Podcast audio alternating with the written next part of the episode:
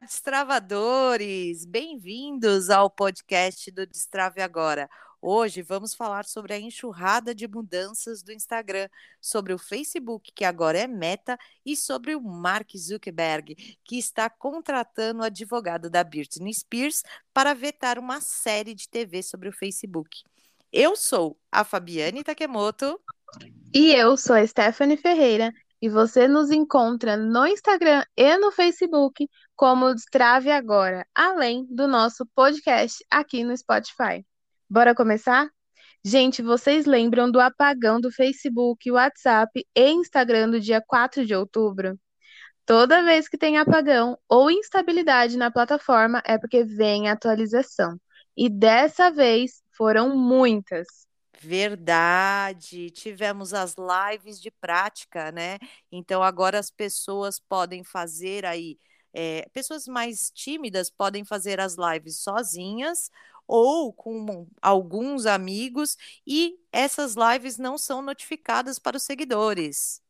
Exatamente. E teve também o agendamento de lives liberado, né?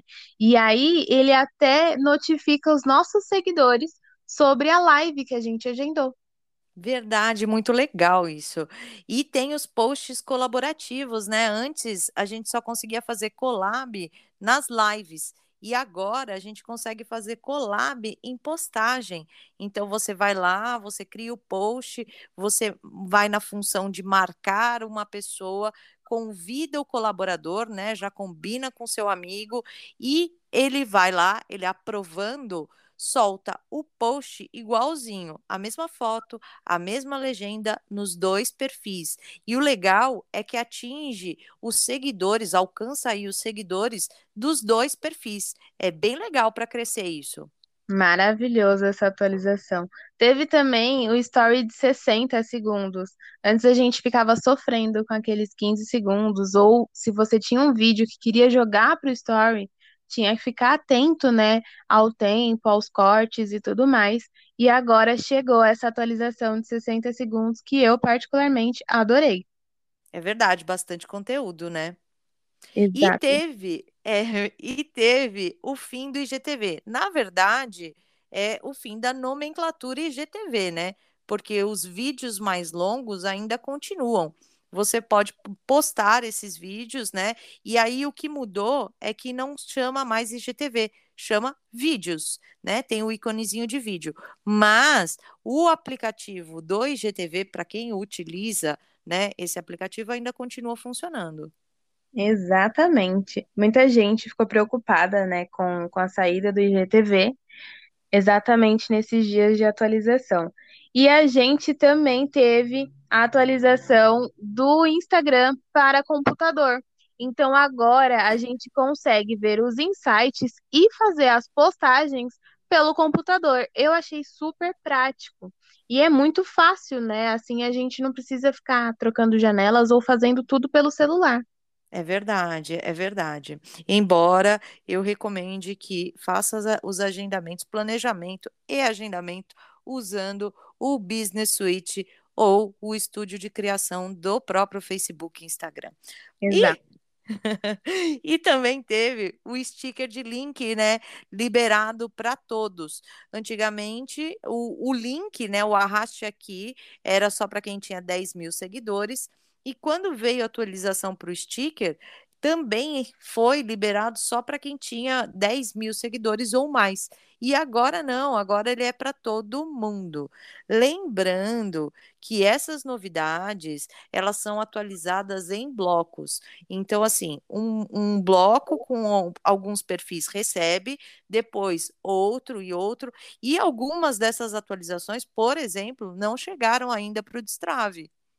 É né? verdade, mas logo, logo elas chegam. É verdade. Bom, quanta novidade, né? E pode ser que venham muitas outras ainda, e a gente vai atualizando vocês, tanto aqui no podcast, como lá no Instagram e no Facebook do Destrave Agora. Perfeito.